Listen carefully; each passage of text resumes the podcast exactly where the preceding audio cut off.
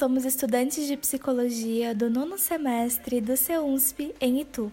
E supervisionados pela professora e psicóloga Marcela Sintra, vamos conversar um pouquinho com vocês sobre a psicologia social do trabalho.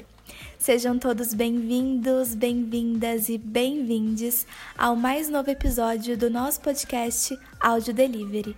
Muito obrigada pela companhia e escuta.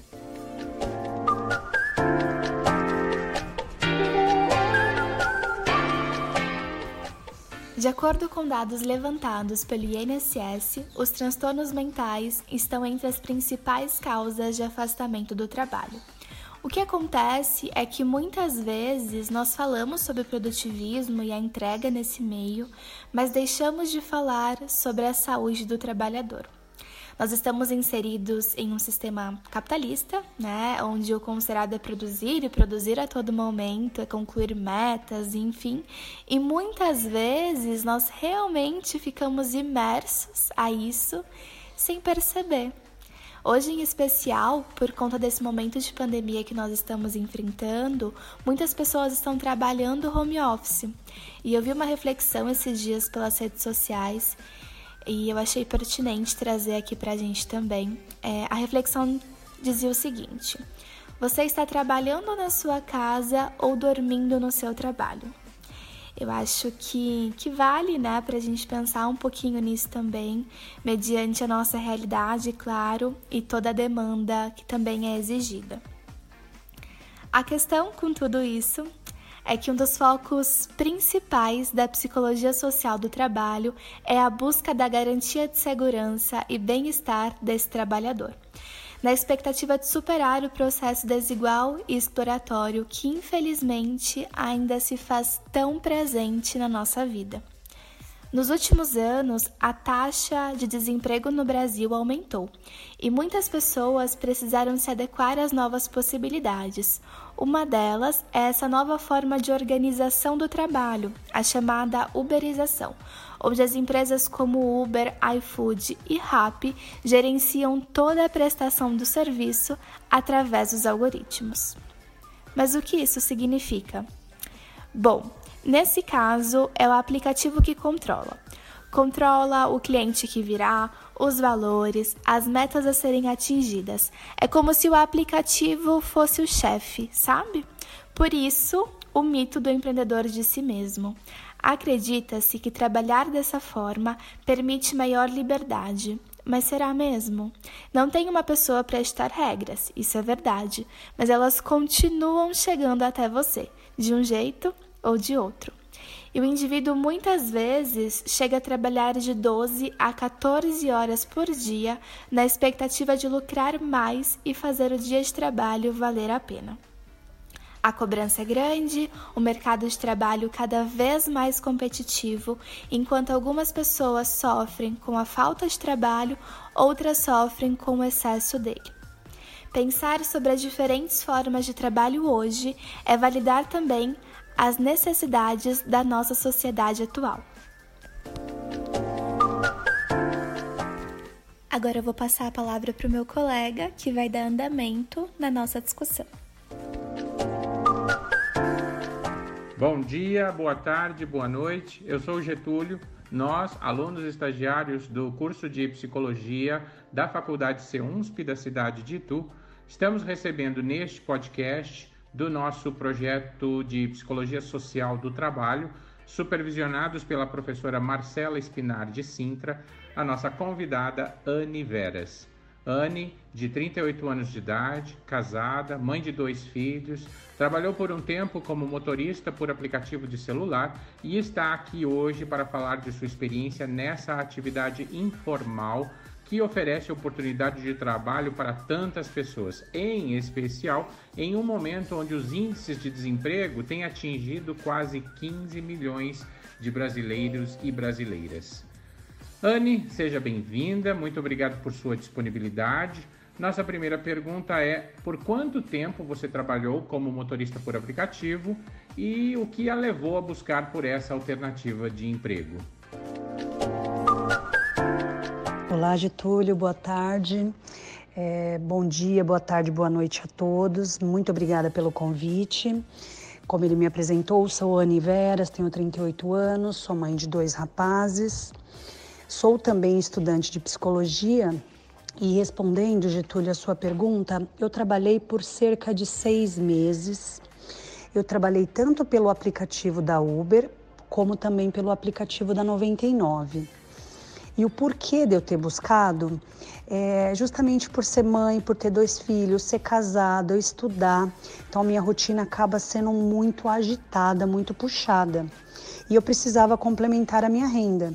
E aí eu pensei, é, eu consigo trabalhar nos meus horários, eu consigo fazer os meus horários, né?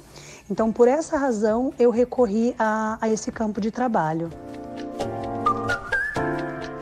Certo, Anne, obrigado, obrigado.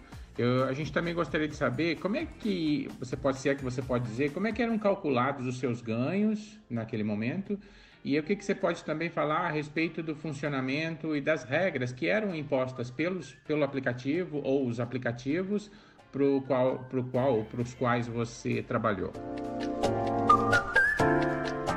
Imagina, Getúlio, eu que agradeço e sim eu posso responder.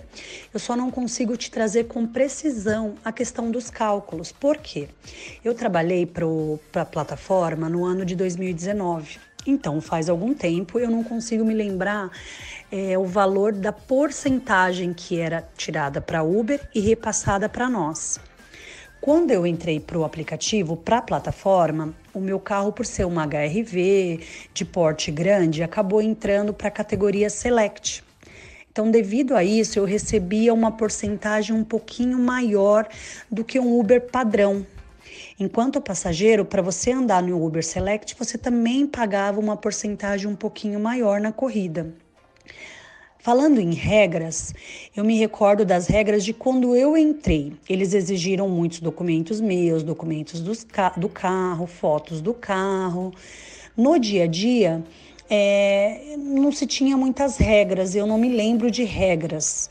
O meu contato com a Uber era pelo aplicativo diariamente, então eu trabalhava uma semana, na segunda-feira, pós essa semana, eu recebia todas as corridas da semana.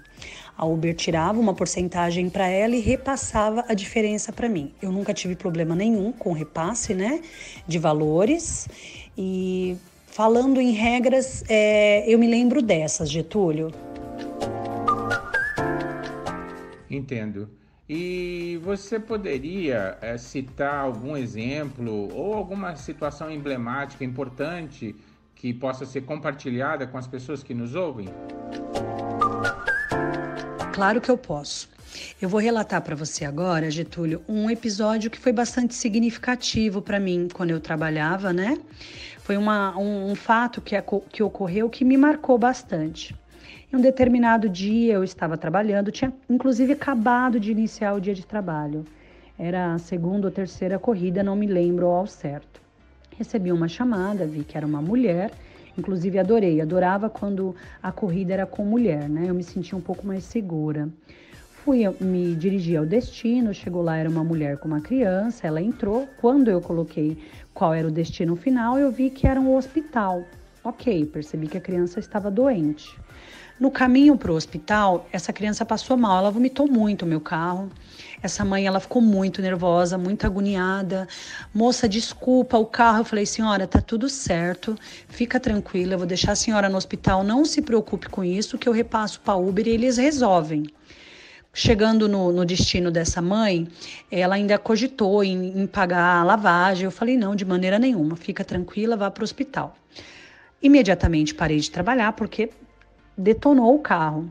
Comuniquei para Uber o ocorrido e, segundo a Uber, iam me dar um retorno com isso e eu acreditava que eu receberia o valor por essa lavagem, né? Porque daí eu fui com o carro para lavar rápido. Pois bem, até hoje eu não tive retorno desse valor, eu não tive nenhum respaldo da situação. Então, esse foi um episódio que me marcou bastante, foi bastante significativo em todos os quesitos, né? Financeiro, porque tive prejuízo, a angústia daquela mãe, por eu ser mãe também, e a indignação com, com a plataforma, que é retorno zero. É, entendo, é isso aí, Anne. E o que que você podia, assim, para finalizar, o que que você gostaria de destacar ou até acrescentar sobre essa sua experiência toda? E o que que você considera de mais relevante de tudo que você viveu nesse período? Que bacana, eu que agradeço a oportunidade aqui de participar, é, de contribuir no trabalho de vocês. Espero de alguma forma né, ter ajudado. A minha experiência não foi uma experiência longa, como eu trouxe no decorrer, foram seis meses. Foram seis meses de desafio, porque eu, enquanto mulher, mãe, eu senti por muitas vezes medo, né? É, era um desafio diário, porque eu acabava levando dentro do meu carro pessoas que eu não conhecia, em destinos que eu também não conhecia. Mas teve sim muitas coisas positivas, muitos aprendizados, enquanto vínculos empregatícios, zero. Eu me desvinculei da plataforma e não tive vínculo com a empresa nenhum. Então eu vejo isso como uma coisa muito negativa. Foram seis meses de trabalho, né? Mas é, foi isso. Eu agradeço muito a oportunidade, desejo muita boa sorte para vocês, para quem trabalha né, ainda nas plataformas e vai ter acesso a esse trabalho, que tenham informações que agreguem em suas vidas, né? É sempre bom a gente ter informações dos nossos direitos, de situações, né? Por fim, muito obrigado e até mais. Ok, ok. Anne, nós, os estagiários do curso de psicologia, junto da professora Marcela, gostaríamos de agradecer sua participação nesse podcast e dizer que imaginamos o quanto as suas palavras representam tantas pessoas que hoje encaram os desafios, benefícios, tensões e tudo que podemos sentir fazer parte da rotina dos que hoje estão empregados na informalidade desse sistema que quase sempre não oferece garantias ou vínculos empregatícios e afirmar a nossa esperança de que condições cada vez mais humanas possam ser pensadas para essa população de entregadores e motoristas por aplicativo como um todo. Obrigado, Anne pode afirmar que os direitos humanos são os direitos e liberdades básicas que devem aproveitar todos os seres humanos, supondo o acesso às condições elementares para se obter os benefícios de uma vida digna, além de garantir a liberdade de pensamentos e de expressão e a igualdade perante a lei. Por mais humilde que seja, um bom trabalho inspira uma sensação de vitória. Esperamos que vocês tenham gostado.